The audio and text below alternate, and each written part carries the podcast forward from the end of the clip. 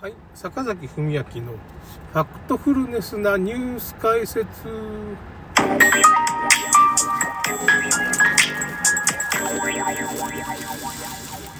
やー、そのですね、最近奥さんがですね、ちょっとあの、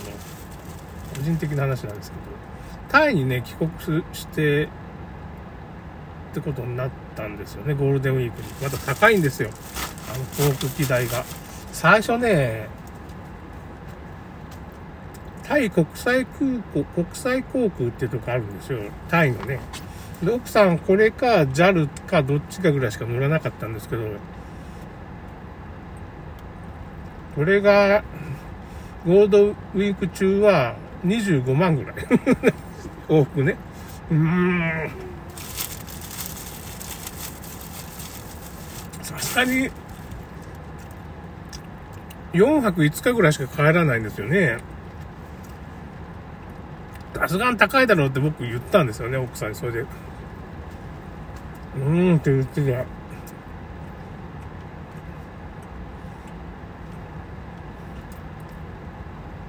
それでなんか、規制、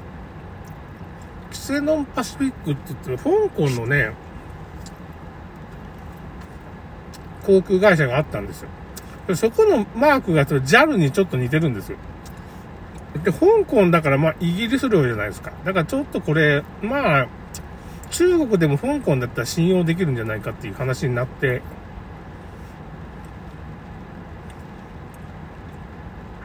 ああ、もうここにしようかって。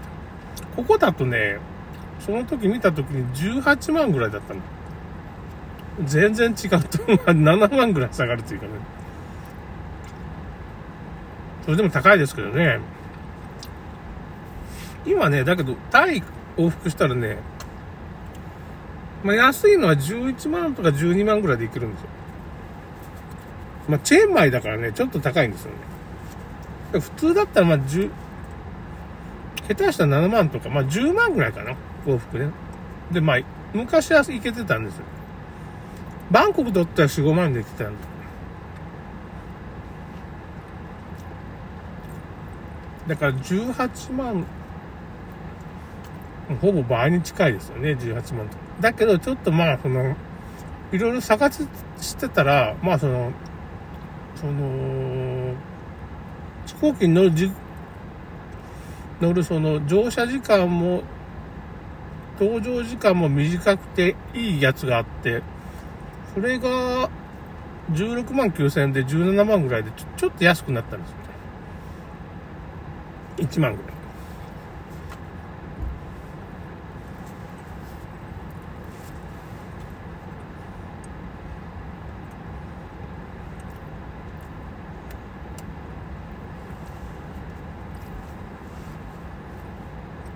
だからまあ、うん、まあ16万9000円で予約しました。なんか3日か、3日ぐらいに出て、7日の朝ぐらい帰ってくるかね、大体。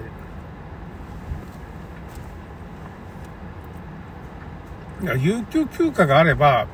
その、ゴールデンウィークに帰らずに、有給休暇が奥さんないんですって、なんか。まあ、大体1ヶ月ぐらい、あの、タイに帰るとき1ヶ月ぐらい帰るんですよ。まあ、1ヶ月無理だったら3週間ぐらいですけど、だから有給休暇全部使い果たすわけですよ。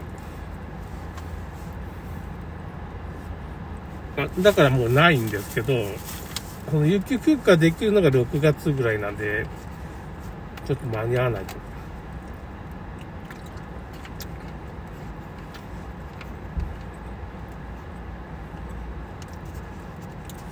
しかもその有給休暇は、来年の2月ぐらいに、まあ、寒い時にタイに帰って、まあ、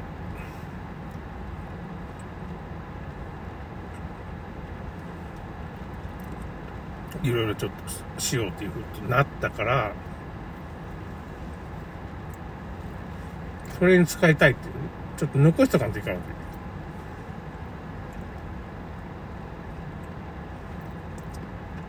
で、奥さんがですね、今回ね、老後の生活、まあ僕が死んだ後の、まあ、タイに帰った時の老後の生活も睨んでんだと思うんですけど、まあ、結構そういう家庭菜園が好きで、タイに帰ったらもう田んぼをタイで売ってくれる人って出てきたらしいんですよ。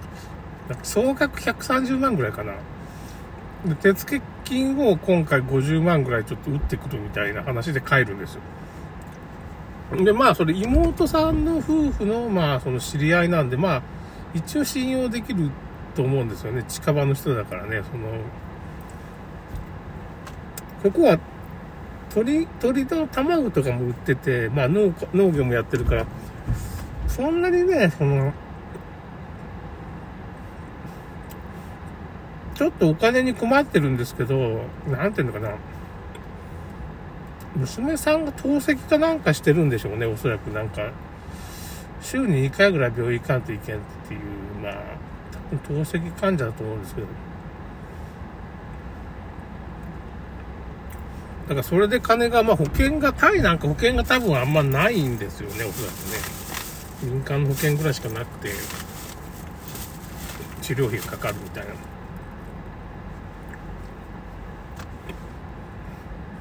それやらんと多分娘さんが死んじゃうんでしょうね、おそらくね。その、まあ、透析やらんかったら死んじゃうみたいな話があるわね。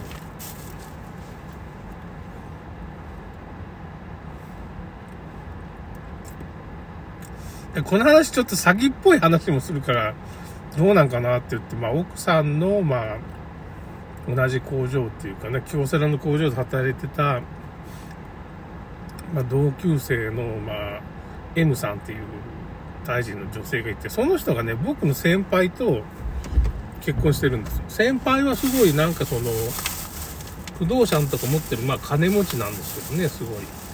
金持ちの人なんですよ、先輩に。不動産をまあ親から引き継いで株を持ってるし、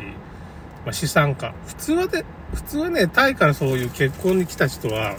そういう金持ちと結婚するんですけど、まあ、うちの奥さんはまあ仕方なくっていうか、もういい年僕と結婚したが35、6だったから、もう、タイ人としてはもういい年なんですよね。まあ、まあいろいろ、そのお父さんが早く亡くしたり、おばあちゃんに預けられたりね、結構そういう不遇な、結構美人なんですけどね、か可愛らしい奥さんなんですけどね。まあちょっといろいろコンプレックスがあるような自分の自信のないとこもあるっていうかね。いや、まあ元気なんだけどね、全体的に元気でまあ、僕なんかその足元に及ばないとこもあるんですけどね、なんかちょっとよやよやしいところもちょっとあるんですよ。だ日本にそういう一人で来るような女の子、女っていうかね、タイ人で来てるわけだから、それなりに弱々しいとは言うのはちょっとおかしな話なんだけどね。ちょっとちょっとそそっかしいとこもあるっていうかね。ちょうど僕には似合ってるんですよ。僕 僕には似合ってる子なんだろう。わからんけど。僕みたいな秋っぽい 男らしいけど、秋っぽい猿年が、なんかその、向こうはな、いろんなことをこう、信念持ってやる一途な、なんつうかね、なんていうか、蛇年。蛇年に猿年がうまく使われてると、夫婦円満らしいですよ。僕使われまくってますね、今ね。ちょっといろいろお金を稼いだり、なんかもうちょっと使う。ちょっとね、子供はちょっとできん、できんっていうか、まあもう産むのやめ、まあそれはちょっとやめようみたいな話になって、作るのちょっとやめようかっていう話になっちゃったから仕方がないんですけど、まあ、愛人でもできればね、あの、産んでもらえない。なんかそういうチャンスないかなってまだ伺ってますけどね。まあそれは冗談ですけど、まあ、僕の子供を産んでくれると。ワクチン打ってないから、みたいな、なんかそう、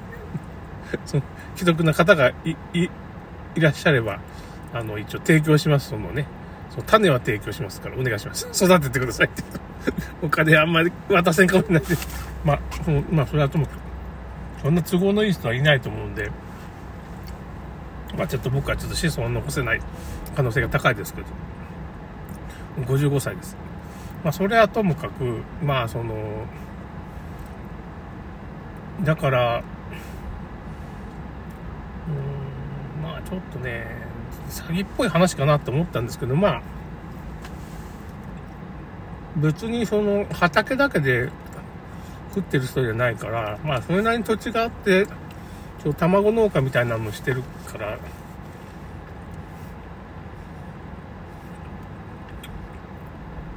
まあ大丈夫なんじゃないかなと思うんですけど。近所っていうかね、その知り合いなんでね、まあ。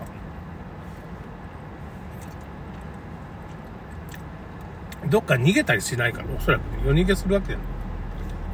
そこまでお金に困ってないっていうかね、まあ。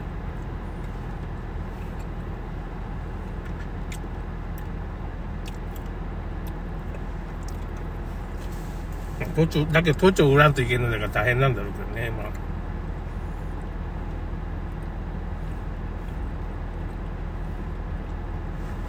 で、その、結局タイなんかは、やっぱその、外国人が、うちの奥さんが外国人のまあ、奥さんになっちゃってるから、僕が外国人が、そのタイの土地を買っちゃまずいんですよね。禁止なんです、基本的に。だからその、僕のお金じゃなくて、これは奥さんのお金で買う、まあ、実際そうな奥さんが働いた金で、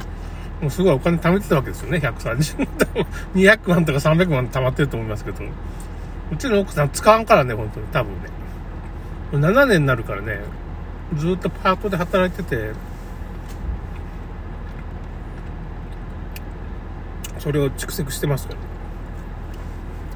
食費は僕は出してますからね、食費出してます。た、た、ただだよ、ただ。住居費もただ、みたいな感じ。まあ、だからまあ、ややこしいです。そういうのを宣言しないといけない。僕はその土地の所有者じゃないっていうのを宣言する書類とか作って、翻訳して持っていかんといけんので、ちょっとややこしいなっていう話です。終わりました。